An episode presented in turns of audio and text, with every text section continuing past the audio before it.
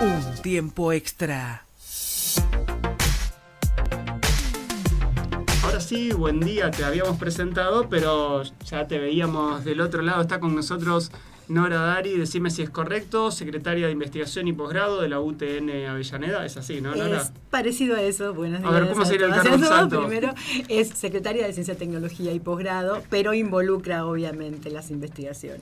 Bien. Es el nombre. Es el nombre, pero es todo, todo lo que hacen. ¿Cómo estás, Nora? Buen día. Buen día, medio cansada. Me Semana- imagino. semanas, eh, semanas muy activas. Obviamente hoy es un día particularmente militante y eso implica un esfuerzo mayor, claramente, eh, de movilizarnos desde nuestros espacios tradicionales al margen de tratar de mantener la agenda de, laboral, digamos, de cumplir funciones. eh, estas cuestiones de moverse a otros espacios implican un esfuerzo un poquito mayor. ¿Y cómo es trabajar con en un espacio tan machista como la ingeniería?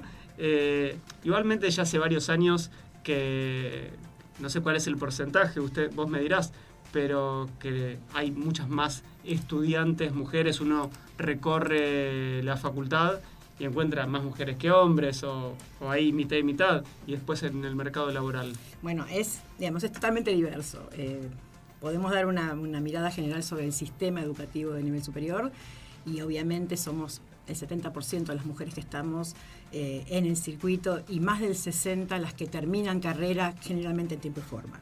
Eso implica que en cada, cada uno de los campos vas a tener más mujeres activas en el rol de estudiantes y muchas más graduadas de las esperadas. En el caso de las ingenierías, en caso de las programaciones, digamos, las, las que todavía están ancladas a un modelo mucho más eh, machista de construcción de conocimientos, eh, va difiriendo. ¿no? Y en el caso de la tecnológica en particular, obviamente esta diferencia Sí. es mucho mayor. Eh, hay, hay áreas específicas como los, eh, las carreras de ingeniería química o las vinculadas a eh, ingeniería en alimentos, por ejemplo, que sí están más, más eh, digamos, no te digo que colmadas, pero con muchísimo más eh, personal y estudiantes femeninas, eh, o por lo menos de corporeidad mujer, por decirlo de una manera particular, eh, sin, mezclar, sin mezclar aguas y, y elecciones particulares. Eh, hay muchas más eh, mujeres que tanto en el plantel docente como en el plantel estudiantil en ese, en ese tipo de carreras.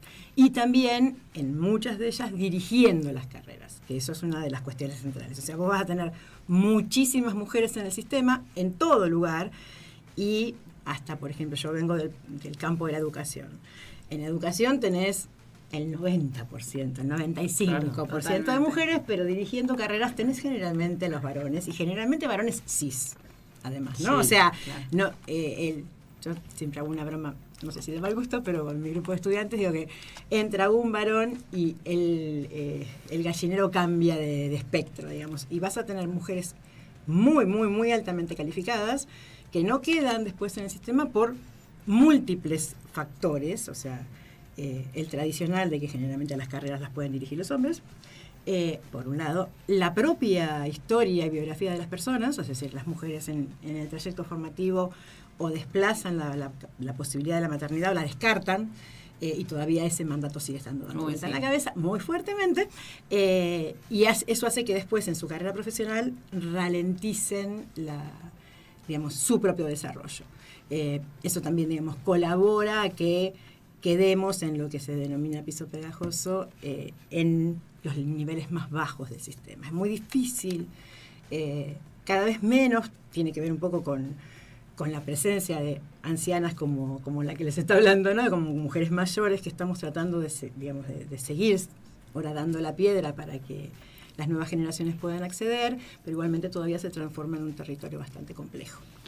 Y esas jóvenes que salen de la escuela secundaria y llegan a, a- llegan a la universidad pensando en querer eh, ser ingenieras, ¿las instituciones las reciben realmente como se esperan o como se debiera recibir? Eh, ahí tenemos de nuevo un problema. Pero eso pasa, digamos, pasa en algunos campos, en el campo disciplinar específicamente, pasa con, vuelvo a la idea de las programaciones, las ingenierías en general, principalmente las ingenierías más duras. Sí, una industrial, Eh, una... Industrial creo que tienes más espacio, pero las, las de campo, La- exacto, eh, eléctrica, eléctrica, electrónica. electrónica, eh, la- las que tienen que ver, mecánica. Mecánica, Claro, sí. Mecánica, sin ir mucho más lejos, ¿no?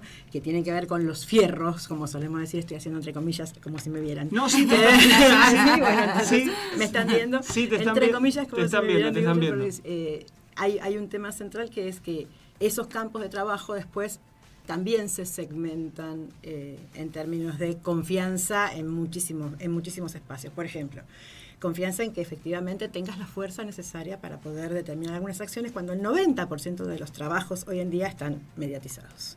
Exacto. Eh, con lo que la variable fuerza ya pierde muchísimo territorio. Eh, en otros campos, el hecho de que te puedas embarazar, que parece que es una especie de enfermedad, eh, hace que tampoco te seleccionen para determinados roles. En otros pasa exactamente lo contrario, o sea, espacios donde se mide la cuestión de la calidad o donde... Y ahora se está rompiendo bastante el esquema en, en algunas áreas de informática, lo que ya es un logro, eh, que empiezan a tomar por cuestiones de puntillosidad adjudicadas a nosotros. No sé por qué, porque por ejemplo en mi caso yo soy eh, la cuestión más desprolija que puede haber en el sistema, pero para, para las mujeres el, criterio del orden y la meticulosidad en los procesos es un elemento asignado a nosotras con algunos criterios muy dudables eh, en su construcción, eh, pero que van dándole forma a que en estos, en algunos campos puedan ser seleccionadas. Claramente sigue habiendo un desfasaje muy grande. Pasa exactamente lo mismo en carrera de investigación en CONICET, en la carrera de la SIC, digamos, esta segmentación entre lo que se puede hacer a partir del título y lo que permiten hacer a partir del título todavía sigue estando muy fuerte. Ahí te lo linkeo con, con temas vinculados a la discapacidad. Cuando dicen de golpe una persona con discapacidad no puede hacer tal o cual cosa, Sí. cuando en realidad el 80 o el 90% de la tarea termina siendo a distancia. Lo hablaba ayer con, con el rector de, de la Universidad FASTA de Mar del Plata Sí, que hoy en día ellos trabajan el 100% de las carreras de manera virtual, Sí. más algunas cosas de manera presencial, pero lo que me decía era, de golpe, yo no sé dónde trabaja, en qué país están los empleados o el equipo de mis hijos que son ingenieros. Por eso, exacto. tengo, me dice, tengo, mis dos hijos son ingenieros, nunca sé en qué país están y los grupos de trabajo Tampoco. tampoco. Exactamente. Es, parte es parte de la lógica, bueno, también podemos entrar a discutir después la lógica de mercado, pero va por otro carril, ¿no? Pero esto que vos planteas, eh, digamos, hay como rankings, por decirlo de una manera media, media brusca, pero, Pero eh, sí. con la que uno no suscribe, tiene que ver con esto, ¿no? Bueno, imagínate si la discapacidad física en hombres cercena determinadas posibilidades, lo que sucede en la discapacidad física con la mujer. Eh, ni que hablar del otro campo, de las discapacidades intelectuales, que encima se potencian diez veces más las, Por la las, mirada. las inequidades y las Sí. injusticias. ¿no? Ahora, bueno, esto mismo nosotros lo podemos trasladar a cualquier espacio. Eh, lo podemos trasladar a un espacio de normalidad, nuevamente, ¿no? porque la idea de normalidad es lo que centra todos nuestros ejercicios de pensamiento y Por acciones. Sin embargo, la normalidad no existe per se.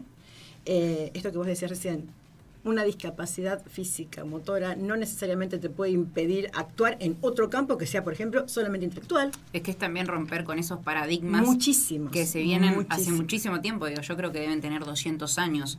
Y hoy la, la sociedad avanzó tecnológicamente, pero en pensamiento, ¿sí? Eh, ahí es donde hay que romper ese paradigma de decir, está, puede y lo podemos ayudar. Y va a tener un proceso, pero lo va a lograr. El, el problema central, ayer lo discutíamos, estuvimos reunidas eh, en el rectorado todas las eh, diferentes referentes de género de las diferentes facultades regionales, éramos Sí. 50 mujeres ayer, diría alguno un flor de aquel arre. Acá en el rectorado. Acá en el rectorado, hoy nos volvemos a reunir. Eh, pero una, una de las cuestiones interesantes es que nosotros ponemos en agenda que hay cambios en la sociedad, pero cada vez que hay un cambio, un avance que implica esta real inclusión de diferencias, porque no va a dejar de haber estas diferencias, eh, vienen también Sí, la contraposición. Las contraposiciones que van de la mano de muchísimos factores de nuevo, generalmente desde las dimensiones de lo Y qué es lo que político. se resiste al cambio también. Exactamente. Es- eso es lo que hace que la implementación a veces cueste un poquito más.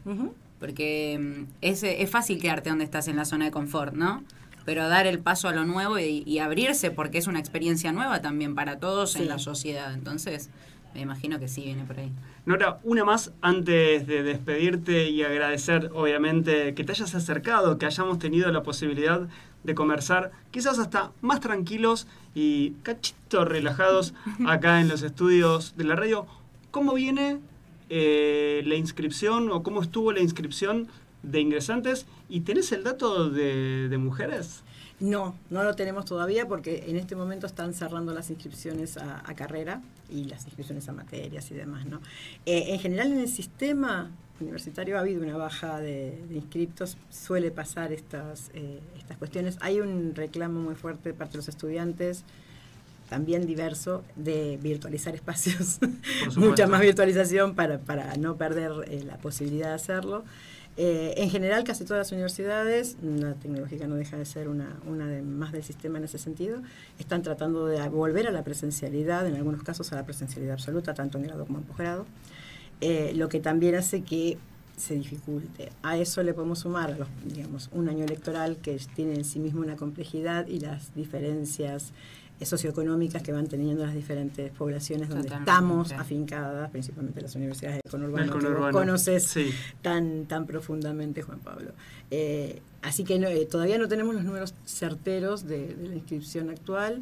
Esta semana los están teniendo, así que probablemente después le pidan a que te los pasen. A Bien. la Secretaría Académica que te los pase. Después le pedimos a la Secretaría Académica entonces que, que nos los pase. 9 y 20 de la mañana, gracias, sabemos que sos de Avellaneda. Nosotros desayunamos gracias a los amigos de Bruma Pastelería, ahí muy cerquita de la Facultad Regional Avellaneda, en realidad la, la- la primera, la sede de Mitre, así que esto va a ser un voucher que casi vos dirías, para la gente que nos está viendo, simple. Pero después te lo pasamos por, por mail o por WhatsApp, así te vas a comer algo de manera gratuita y ahí regalo de desayuno o merienda gracias a los amigos de, de Bruma Pastelería y cuando pasás nos cruzamos directamente en la sede de Mitre. Sí, porque en la sede de Mitre también, te- parte de mis funciones están en la sede de Mitre porque posgrado está en Mitre. Bueno, por WhatsApp o Takeaway para desayunar o merendar te, te pedís algo con los amigos que Muchas inauguraron hace muy poquito tiempo y por eso nos, también nos están acompañando. Bueno, muchas gracias. Gracias, la Nora. Nos vemos.